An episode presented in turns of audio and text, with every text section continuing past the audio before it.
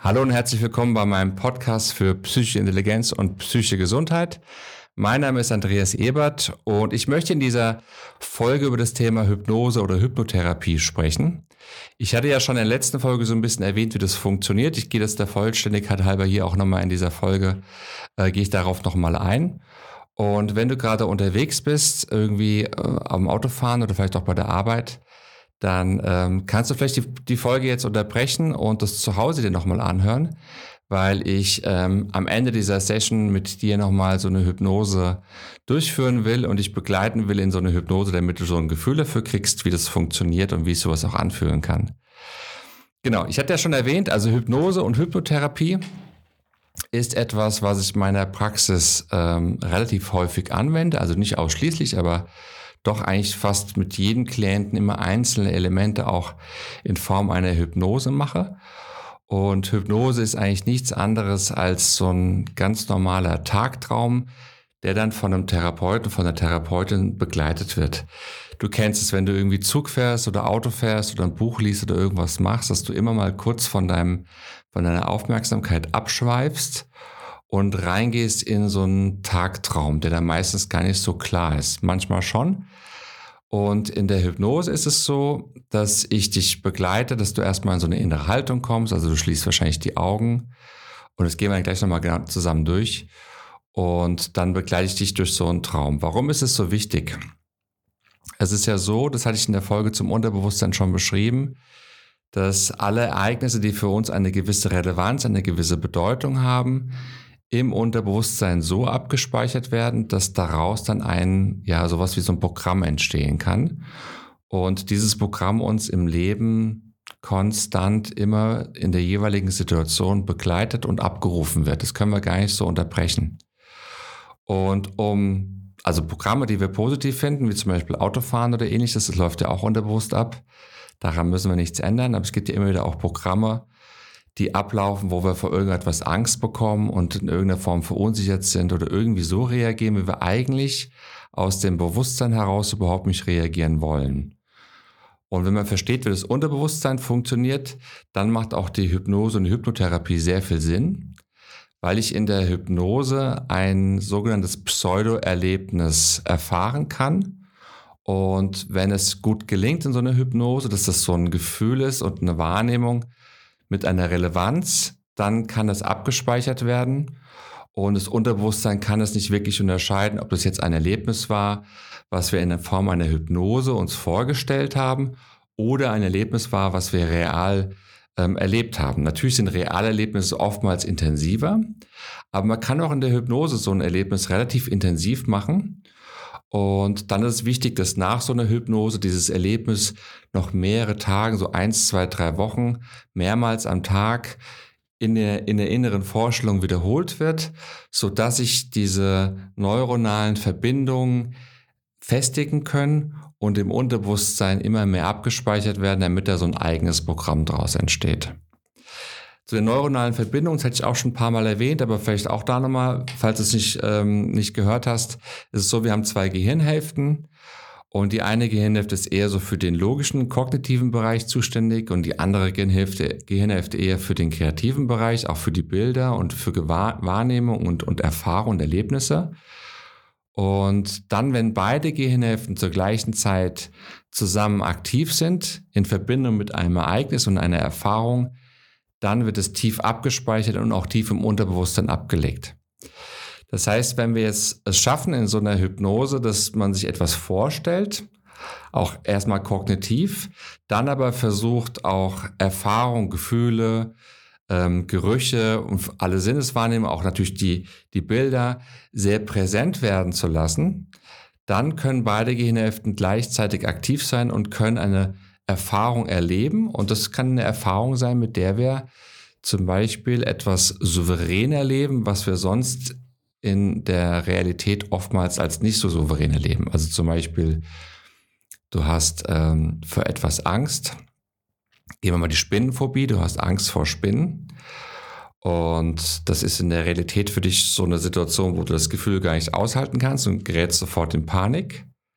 Und dann würde man in der Hypnose versuch nicht erstmal an so einen sicheren Ort ähm, zu begleiten, also gehst in einer inneren Vorstellung an so einen sicheren Ort und würde dann in der Hypnose mh, hm, zum Beispiel dir so ein Bild kreieren oder dich fragen, wo du mal dich ganz sicher gefühlt hast mit irgendwelchen anderen Tieren, mit anderen Insekten vielleicht. Und dann festigt man so dieses Bild, diese Wahrnehmung, dieses Gefühl, wie du ganz, ja, ganz äh, autonom und, und, und selbstbewusst mit dieser Situation umgehen konntest. Und dann würde man in der Hypnose zum Beispiel sowas machen, okay, jetzt schau doch mal, ob da irgendwo ein Foto ist von der Spinne oder so, ja. Und dann guckt man, wie die Klientin oder der Klient reagiert und dann kann man das immer konkreter werden lassen in der Vorstellung, das Bild von der Spinne. Und so Schritt für Schritt ähm, kann der Therapeut dich dann darin begleiten, dass dieses Spinnenbild immer in der Vorstellung immer realer wird und immer intensiver wird. Also bis zu dem Punkt, dass die Spinne auf dir läuft oder ähnliches die Angst dabei fühlst. Und so kannst du die Erfahrung machen in der Vorstellung, wie du mit einer Spinne umgehst. Und dann in der Realität ähm, kannst du dann die Erfahrung machen, dass du an dieses Gefühl, dass du damit souverän umgehen konntest, wieder anknüpfen kannst. Und ja, mit ein bisschen Übung wirst du dann dieser Spinne ganz anders begegnen und bist davon frei. Ja, so nach und nach.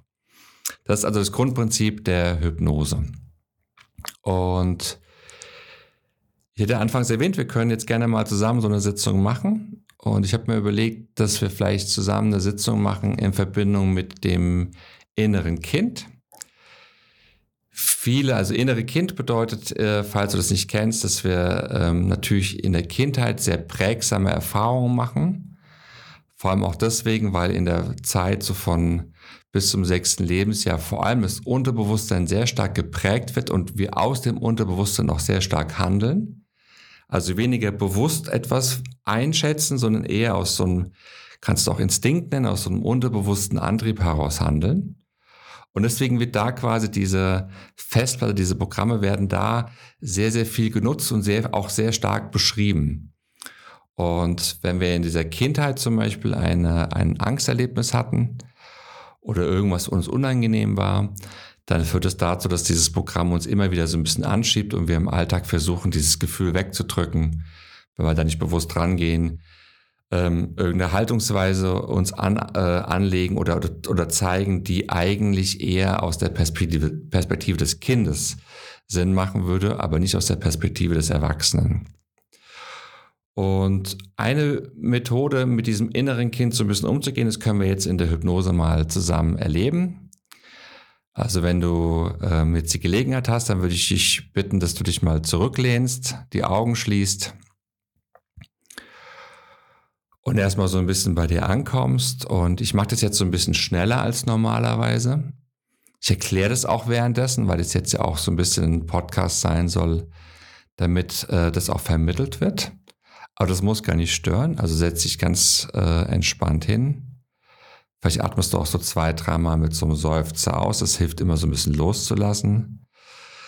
Das äh, mit so einem Ton auch, dass das so ein bisschen lösen kann.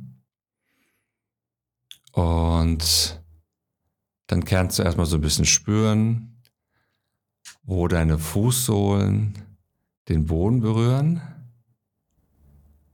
Und dann mit der Aufmerksamkeit genau dorthin gehen an diese Stelle, die genau zwischen dem Boden ist und dem an deinem Fuß, wo du was spürst. Und gehst da mit der Aufmerksamkeit hin und schaust mal und beobachtest, wie das eigentlich genau ist, diese Wahrnehmung.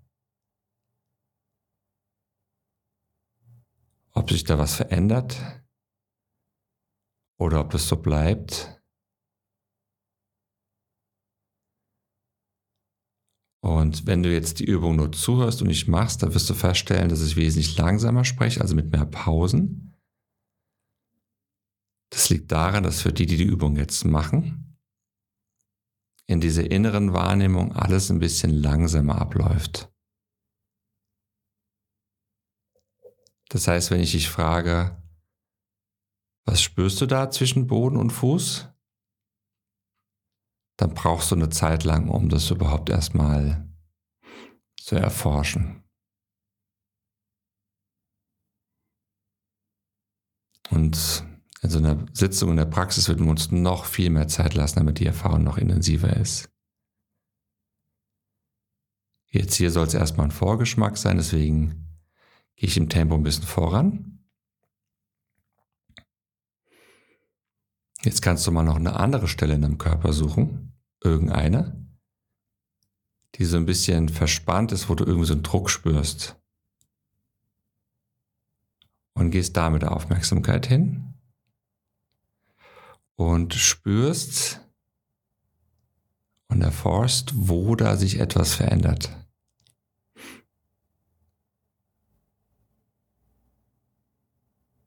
Wird es mehr oder weniger?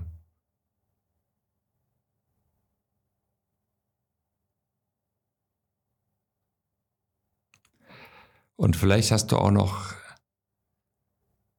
den anderen Punkt unten am Fuß auch noch so in deinem Bewusstsein, da kannst du da auch noch mal hinspringen und kannst da immer so ein bisschen hin und her wechseln. Muss aber nicht sein.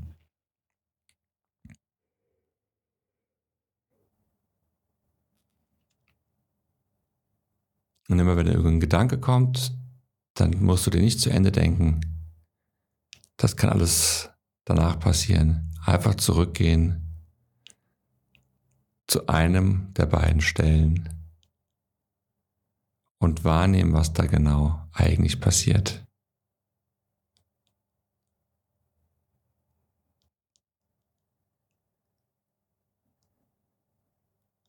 Und jetzt lass die Augen gerne geschlossen und jetzt stelle mal vor, Du stehst so als fünf, sechsjähriger, als kleines Mädchen, als kleiner Junge auf einer Bühne, so eine Theaterbühne.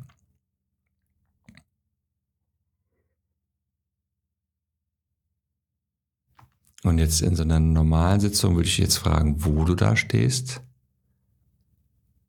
Du würdest es mir sagen zum Beispiel in der Mitte, vorne, hinten. Und ich würde das dann immer wieder erholen, so dass dieses Bild, wo du da stehst, auch durch meine Wiederholung noch deutlicher werden kann. Und da du mir jetzt ja nicht antworten kannst, müssen wir diesen Teil auslassen. Du kannst dir aber selbst nochmal innerlich sagen, wo du da stehst. Also wo stehst du da auf der Bühne? Okay. Dann schau mal ins Publikum. Wo deine Eltern sitzen.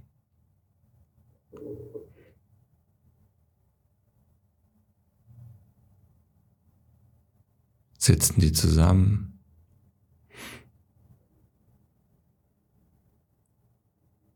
Sitzen die getrennt?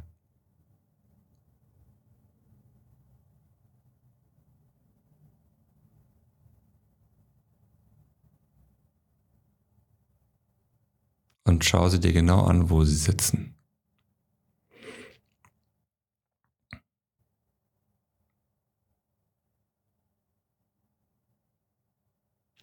Und wenn du Geschwister hast, dann kannst du die auch dazu holen und guckst dir an, wo die sitzen.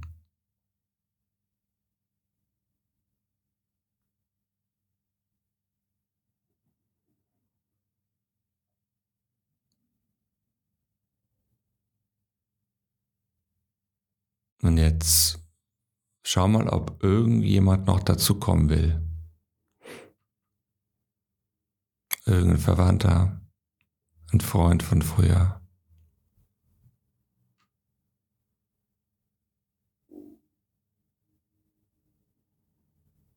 Muss aber nicht sein.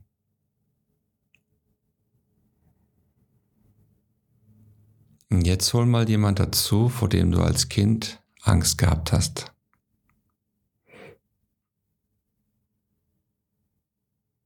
Vielleicht ist es Vater oder Mutter oder auch ein Geschwister. Oder jemand anderes. Und guck, wo diese Person sitzt.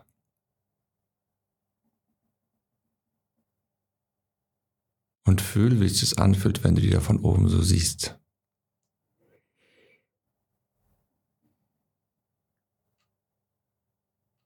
Es kann sein, dass das unangenehm ist. Kann aber auch sein, dass es relativ neutral ist. Egal wie es ist. Fühl das Gefühl, was du hast, wenn du diese Person siehst. Vielleicht sind es auch mehrere Personen.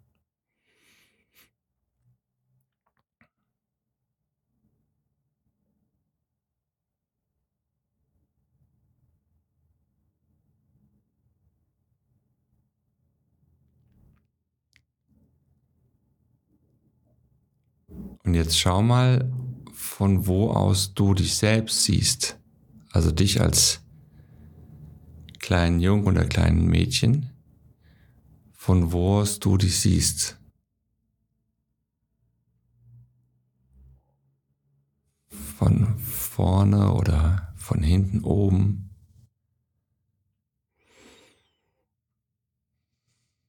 Es geht jetzt um die Perspektive von wo aus du da drauf schaust, wenn du dich selbst siehst. Aus der Erwachsenenperspektive dich selbst siehst, wie du als Kind da stehst.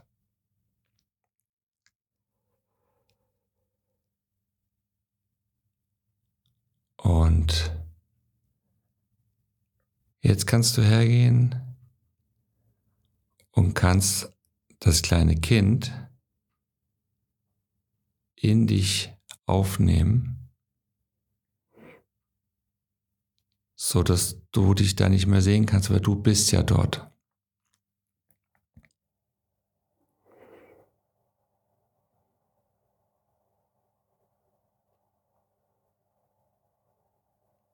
dass das Kind in dich aufgenommen ist und du jetzt als Erwachsener auf die Personen schaust, die da im Publikum sind.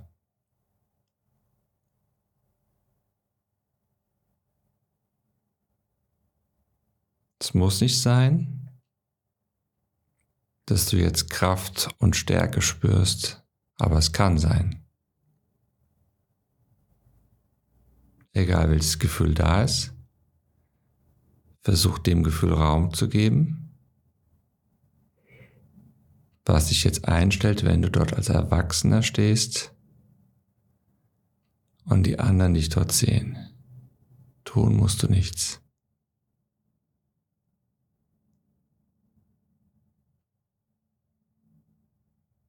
Und nimm das Gefühl ganz wahr.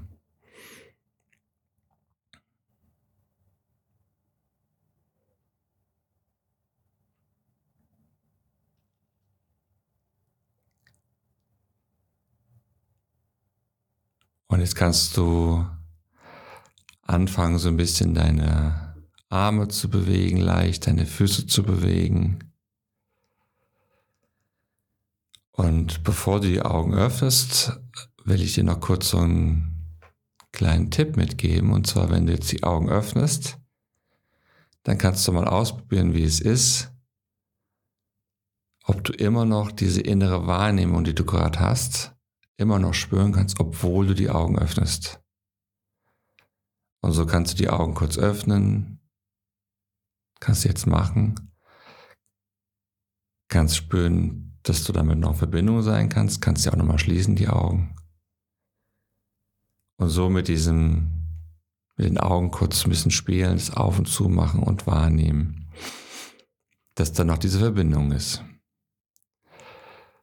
Und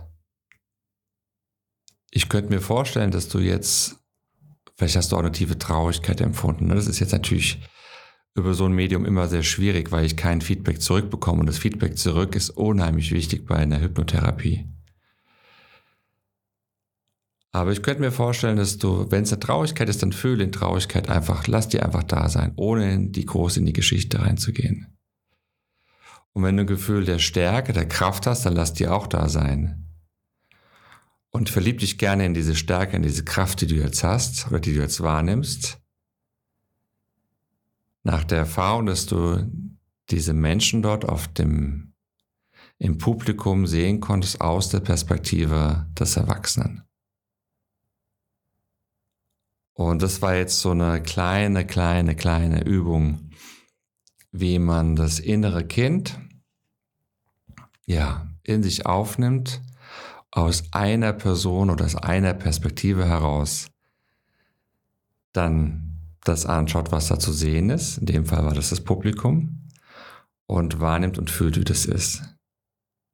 Und so haben wir jetzt so ein Pseudoereignis kreiert, was ja in der Realität so gar nicht mehr stattfinden kann aber trotzdem kann es eine sehr heilende Wirkung haben. Du kannst es ja mal ausprobieren, vielleicht hast du es auch eben ausprobiert.